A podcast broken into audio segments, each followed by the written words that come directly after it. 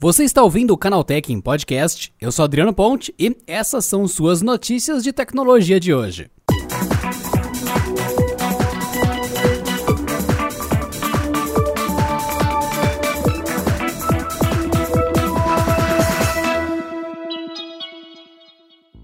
Na última terça-feira, a Intel foi condenada a pagar 2,18 bilhões de dólares após a conclusão de um julgamento federal nos Estados Unidos sobre violação de patentes. O processo foi aberto pela VLSI Technology e o valor da multa é considerado histórico no país, já que se trata de uma das maiores indenizações do tipo nos Estados Unidos. De acordo com a Bloomberg, a multa da Intel foi estipulada por um júri federal no Texas, após a companhia perder o julgamento de violação de patente por tecnologia relacionada relacionada à fabricação de semicondutores. No caso, foi estabelecido que 1,5 bilhão de dólares seria uma multa referente à primeira violação de uma patente pela empresa e outros 675 milhões de dólares representariam a segunda violação. No entanto, o júri verificou que não houve violação intencional.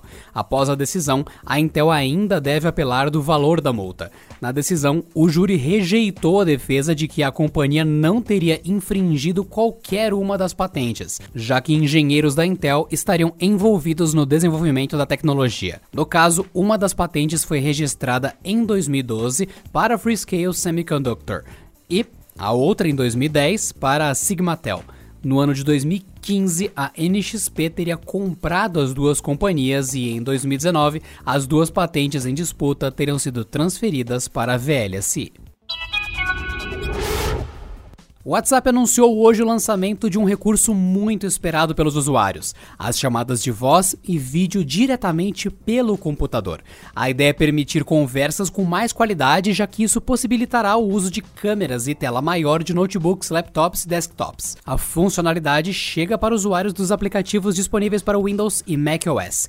Por enquanto, ela está liberada apenas para conversas individuais, mas futuramente a empresa planeja expandir as chamadas também para chats em grupo. As janelas das chamadas de vídeo funcionarão nos modos paisagem, horizontal, e retrato, na vertical, e o usuário poderá redimensionar o tamanho da tela conforme sua preferência. E quem está no computador também poderá conversar por voz e vídeo com pessoas que estão usando a versão para celular. Assim como na troca de mensagens de texto, as ligações de voz e de vídeo no WhatsApp são protegidas com a criptografia de ponta a ponta. Isso significa que apenas o emissor e os receptores têm acesso ao conteúdo, sem que terceiros consigam ler ou ter acesso ao registro das chamadas efetuadas. A Square, processadora de pagamentos de Jack Dorsey, cofundador e CEO do Twitter, anunciou a compra do Tidal, o serviço de streaming de música do rapper, produtor e compositor Jay-Z. A operação vai girar em torno de 300 milhões de dólares por uma fatia majoritária da plataforma, sendo que os artistas existentes serão os acionistas restantes. Com a compra, Jay-Z passa a fazer parte do conselho de diretores da Square, trabalhando nos ecossistemas Cash App e Seller. Em comunicado, Dorsey afirmou que a Square trabalharia parceria com os artistas para aumentar suas bases de fãs. E isso se dará por meio de integrações simples para vendas de mercadorias, novas experiências de audição e fontes de renda complementares.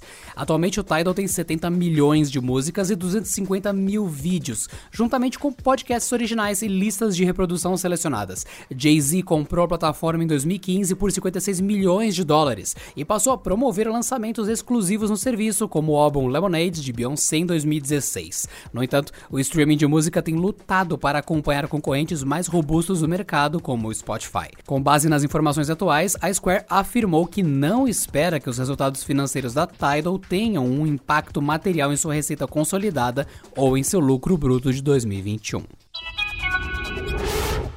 E por falar em Jack Dorsey, há meses ele e outros executivos do Twitter comentam sobre os testes da rede social para lançar novos recursos e otimizar o seu fluxo de caixa. Agora a plataforma está experimentando uma integração mais elaborada com lojas virtuais. Isso permitirá a publicação de tweets que exibem nome e preço do produto anunciado, tal como um botão Shop, que leva o internauta direto para a página de compra. O teste foi flagrado pelo consultor de mídias sociais Matt Navarra. Ele ele publicou em seu perfil no próprio Twitter uma comparação entre um post antigo e um novo com um recurso experimental, visto que a screenshot divulgada por Navarra exibe um produto na cotação do real catarense tudo indica que os produtos serão efetuados no Catar. Vale lembrar que, em um recente evento, Bruce Falk, gerente de lucro de produtos do Twitter, afirmou que a companhia estava explorando novas formas de apoiar o comércio na rede social. Ao site TechCrunch, o Twitter confirmou que testa a ferramenta com o objetivo de alavancar de forma orgânica as publicações focadas em vendas dentro da rede social.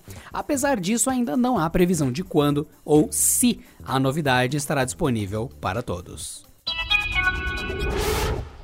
O Tribunal de Justiça do Estado de São Paulo decidiu que a Sony não pode bloquear um PlayStation 5 de acessar a PlayStation Network permanentemente. A resolução foi publicada na terça-feira, no dia 2 de março, pelo juiz Anderson Antonucci. Ele considerou abusiva a movimentação da Sony. A empresa baniu os PlayStation 5 de usuários que estavam abusando de um sistema de compartilhamento de contas da PlayStation Plus. Jogadores que tinham o novo console da empresa poderiam acessar uma coleção de jogos caso fossem assinantes assinantes do serviço. Entretanto, se essa mesma conta estivesse ativa em um PlayStation 4, seria possível acessar os jogos da PlayStation Collection no console sem custo adicional. A questão é que isso criou um mercado de aluguel de contas da PlayStation Plus, o que a Sony considera irregular. Por conta disso, ela baniu permanentemente uma série de jogadores. Em um desses casos, um usuário entrou com um processo contra a Sony, afirmando que a movimentação é abusiva. Na época, o advogado de acusação pedia que a empresa liberasse o console para acesso à PSN novamente. A justiça já tinha decidido em 25 de fevereiro que a Sony deveria permitir novamente o acesso. Na época, a empresa poderia ter de pagar 200 reais por dia caso não executasse o pedido. Agora, o juiz Antonucci decidiu que a empresa não pode bloquear permanentemente contas do console, criando jurisprudência para outros casos. Na decisão, ele aponta que não há clareza no critério de punição da Sony. Para o magistrado, seria possível a Sony cobrar pelos valores corretos dos jogos de quem está fazendo fazendo movimentação. O juiz também considera que até mesmo o bloqueio temporário do console seria aceitável. Ambas as partes ainda podem recorrer do processo. E não se esqueçam de votar no Prêmio Canaltech. É só vocês acessarem aí agora, prêmio.canaltech.com.br. Corre porque são os últimos dias, as últimas horas para você votar e é o seu voto popular que decide quais marcas merecem o seu reconhecimento de serem as melhores que passaram aqui pelo Canaltech. Então, vai lá, vota que tá acabando o tempo, hein? E lembrando que quem for expert Canaltech pode escolher entre um PlayStation 5 ou um Xbox One X para levar para casa. Então, Vai lá, vota, quem sabe você é o expert Canaltech e tem as regras de como funciona em prêmio.canaltech.com.br. Vai lá. E este episódio do Canal Tech News em Podcast tem o apoio da Motorola, que conta com a primeira família de aparelhos 5G do Brasil, com o Motorola Edge Plus, o Motorola Edge, o Moto G 5G Plus, o Moto G 5G e o Lenovo Legion Dual, que estão prontos para a tecnologia que está revolucionando o futuro da internet, a conexão 5G. Com ela você baixa filmes em questão de segundos e se diverte em streaming de jogos online sem nenhuma lentidão. Conheça a família 5G da Motorola, os primeiros 5G do Brasil. E essa edição do canal Tech News em Podcast fica por aqui. Nos vemos na próxima edição com mais notícias de tecnologia para você e até lá. Este episódio contou com o roteiro de Rui Maciel e edição de Vicenzo Varim.